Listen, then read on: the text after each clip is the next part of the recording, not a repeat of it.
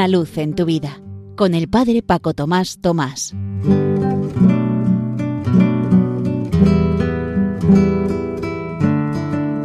Queridos amigos de Radio María, os saludo muy cordialmente desde la parroquia San José en Las Matas, cerca de Madrid.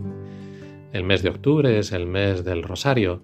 En todos los meses siempre hay fiestas marianas y en este tenemos el día 7 la Virgen del Rosario y el día 12 la Virgen del Pilar como más señeras, pero también hay otras, algunas locales, como la que os voy a hablar hoy.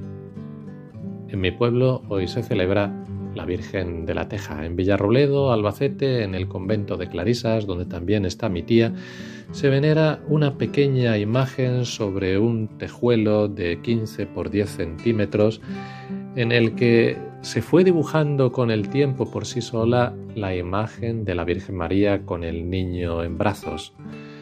Resulta que a finales del siglo XIX, Sor Rosalía, una de las monjas de este monasterio, al igual que todas las demás, usaba un pequeño tejo plano y sin brillo para tapar el cántaro de agua de su celda. Pero sobre él, poco a poco, empezó a dibujarse el contorno de la Virgen María con el niño que con el correr de los meses y de los años se iba haciendo cada vez más nítido. Ocurrió una terrible sequía por el lugar y aunque se sacó en rogativa a la patrona, no sucedió nada, y solo entonces Rosalía se atrevió a desvelar su secreto. Sacaron entonces esa pequeña teja en procesión y cuentan todos los ancianos del lugar que empezó a llover casi inmediatamente, salvándose así todas las cosechas. Fueron ocurriendo cada vez más pequeños milagros y hechos prodigiosos con esta imagen que iban llevando por las casas. Es una pena que en la guerra civil desapareciera toda la documentación, pero ahí están la comunidad de clarisas y todas las personas del pueblo que han ido transmitiendo esto de viva voz.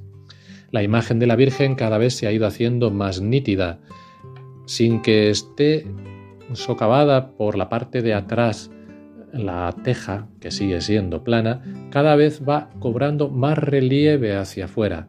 Y no solo cobrando relieve, que ya lo tiene todo él, la imagen de la Virgen y del Niño, sino que poco a poco, sin que nadie tocara ahí, ha ido teniendo como una especie de brillo, como una especie de barniz. Y en los últimos años, incluso por sí sola, la teja se está policromando, empezando por los ojos y los labios tanto de la Virgen María como del niño. Durante la semana previa se realiza una novena y el día de la fiesta mucha gente acude.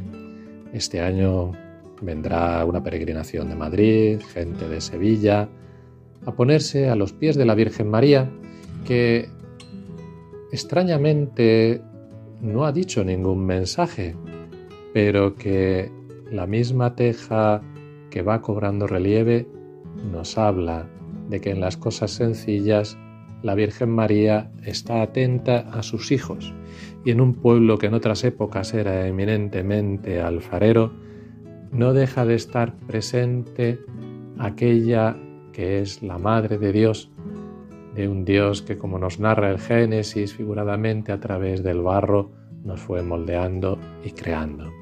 En cualquier caso, es una alegría saber que la Virgen María, de una manera o de otra, en tantos pueblos o ciudades con hechos más prodigiosos o más normales, está siempre pendiente de sus hijos para mostrarnos a Jesús, para que acojamos a Dios en nuestra vida y sigamos aquel que es el camino, la verdad y la vida.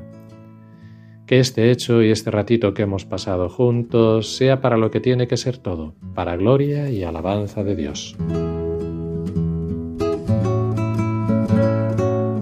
Una luz en tu vida, con el Padre Paco Tomás Tomás.